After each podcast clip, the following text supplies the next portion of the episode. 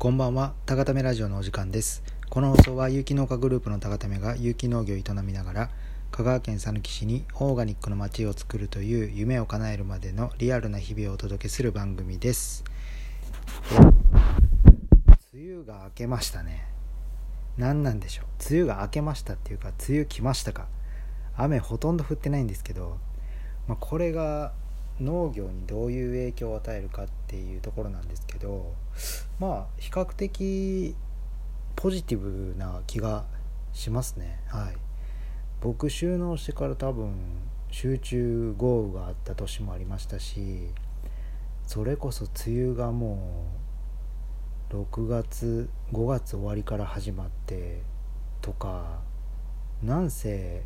456は雨の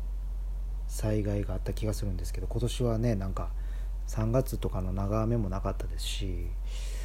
本当に雨が少ないなって思います。はい。でなんか梅雨も来てないのに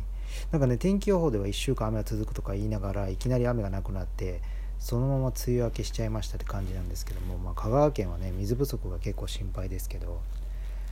まあ、畑的に言うといつもね長雨というか梅雨時期に大体トマトとかきゅうりとかあとはなんだズッキーニとかもそういう売り系とかあ、まあ、トマトとかはナスナス科なんですけどその大体病気になって終わっていったりするんですけど今年はなんかまあ病気が来てないことはないんですけどなんとか持ちこたえてるなって感じで結構収穫できて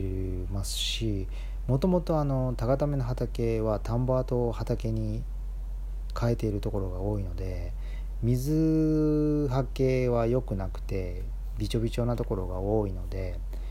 まあマルチの中をほじくったらまだまだしっとりとした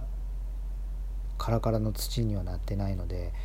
まあ、その点いいのかなと思うんですけどただなんかネックな部分ネガティブな部分を挙げるとしたらちょっとあの育苗ハウスが暑すぎてこの何て言うんですかね梅雨梅雨時に植えようと思ってたあのピーマンとか唐辛子系が結構ね今育苗ハウス開け両サイド開けててもやっぱ40度近くなるんであのちょっと水が切れたら結構カラカラですぐしおれちゃうんでちょっと水やりはね1日3回とかしないとちょっと苗が一瞬でやられちゃうんでそこら辺は注意しないといけないなっていう感じなんで早く畑の方に植えてあげないとっていう感じですね。はい。まあそんな感じで、まあ、この今後ねまあ雨がどれぐらい降るのか分かんない。さすがにずっと降らなかったら困るんですけどまあ今のところとりあえずまあどちらかというとポジティブな方が多いっていう感じですね。はい。あとは最近あの先日月曜日か。月曜日にあの FM 香川でラジオを撮ってきました。あのー、100回目の放送でなんかふざけてねふざけた感じでやってたんですけどもブリリアントなんなんか SDGs っていうだったんですけど、まあ、一応僕の空想であの担当の人の、まあ、勝手な想像をしながらあのパーソナリティやってみたんですけどあのパーソナリティの方は女性の方で全然違いました。はい。でまあえっ、ー、と KSB のとこかな。なんか最近新しくできたところにどうなんだろう。上野町なのかな。まあそこの辺にある、まあ、そこに行ってえっ、ー、と、まあ、軽く打ち合わせがてら喋ってで番組自体は10分でえっ、ー、とまあ実際僕らが喋ってるゾーンは7分ぐらいなんですけどはい。で生放送じゃないので編集して7月15日だったかな放送されてえーと、ラジコかなんかで1週間ぐらい聞けてまあでもアーカイブはなんかネットの方にアーカイブはずっと残るみたいな感じなんでまたあのどこぞで、えーと、ご紹介させていただこうかと思うんですけどもまあ喋りましたね。はい。なんか位置聞かれたらなんかちゃんと丁寧に説明してたら結構長くなってしまってまあ最初コンパクトにしようかと思ったんですけどまあ編集があるっていうのと結構ねあのパーソナリティの方と、まあ、ディレクターって言ったらいいんですかねその方がすごい聞き上手であのいろいろ質問してくださるので、まあ、答えてたら結構長くなって、まあ、7分7分番組なのに2時に行って終わったのが2時2時3時に行ったのかな？3時か。な終わったのが4時半とかだったんで1時間半ぐらい喋ってましたね。1時間半喋ったものを編集で7分にどうやってするのか、まあ、プロの腕の見せ所だと思うんで、まあ、その辺り楽しみにして して楽しみにしてるんですけども、まあ、僕的には昔ラジオのコーナーをちょっと持ってたことがあって20代かな20代の時に「焼酎番長小泉の焼酎魂」っていう番組を月1回なんか、まあ、それも10分番組だったんですけどなんかその時のその月のおすすめの焼酎となんかそれに合う料理みたいな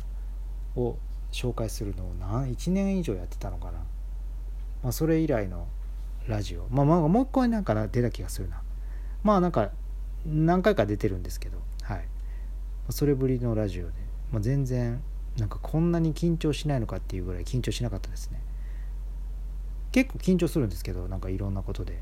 でもなんか全然、まあ、この「高だめラジオ」のおかげなのかまあ年を取ったからなのか分かんないですけどほぼ緊張なしでもうずっと喋ってましたね。はい。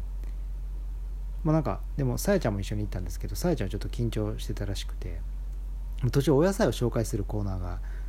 お野菜をする紹介する場面があって一応なんかお野菜いくつか持っていててあの本日もいろいろお野菜持ってきてくださっててって言ってパーソナリティの方が振ったらさやちゃんがまあそのビニ,、ね、あのビニールに野菜入ってるんでそれをもう触りまくるというね。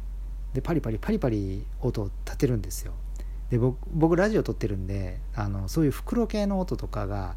結構ねマイクに乗って耳にこう結構来るような音になるの僕とかを結構僕分かってて。ででも横でねこれちょっとそれパリパリなるでって言うのもあれだしどうしようどうしようみたいなカンペ出すのもあれだしみたいななんかそこで何も言えずに言ってたらまあさやちゃんがもう触りまくって一個一個こう触りまくって紹介してそれなんか回転させる必要あるみたいなこう必要以上にマイクの横でねなんか回転させてパリパリパリパリずっと言わせてたんで、まあ、あの部分はきっとカットになるだろうなと思思ったんですけど、まあ、その辺りやっぱりラジオをしたことある人としたことない人のちょっとキャリアの差が出たなとか思いながら、まあ、それ以外はねなんか特にどうどう編集してねどこをまあいろいろそれこそタガタメの由来から、まあ、どういうチーム編成で何を目指してとかなんか本当にいろんなことあんまりなんか SDGs と関係なかったですね。番組は SG SDGs のはずなのに、うん、本当になんかタガタメのことについていろいろね喋らさせていただきました。そうですね。まあまあとりあえず、まあ、そのラジオ放送楽しみにしていただけたらと思います。えー、まあ本日はちょっと短いかまあ短いんですけど、まあ、この辺で、えー、皆様良いお眠りを高ための小泉でした。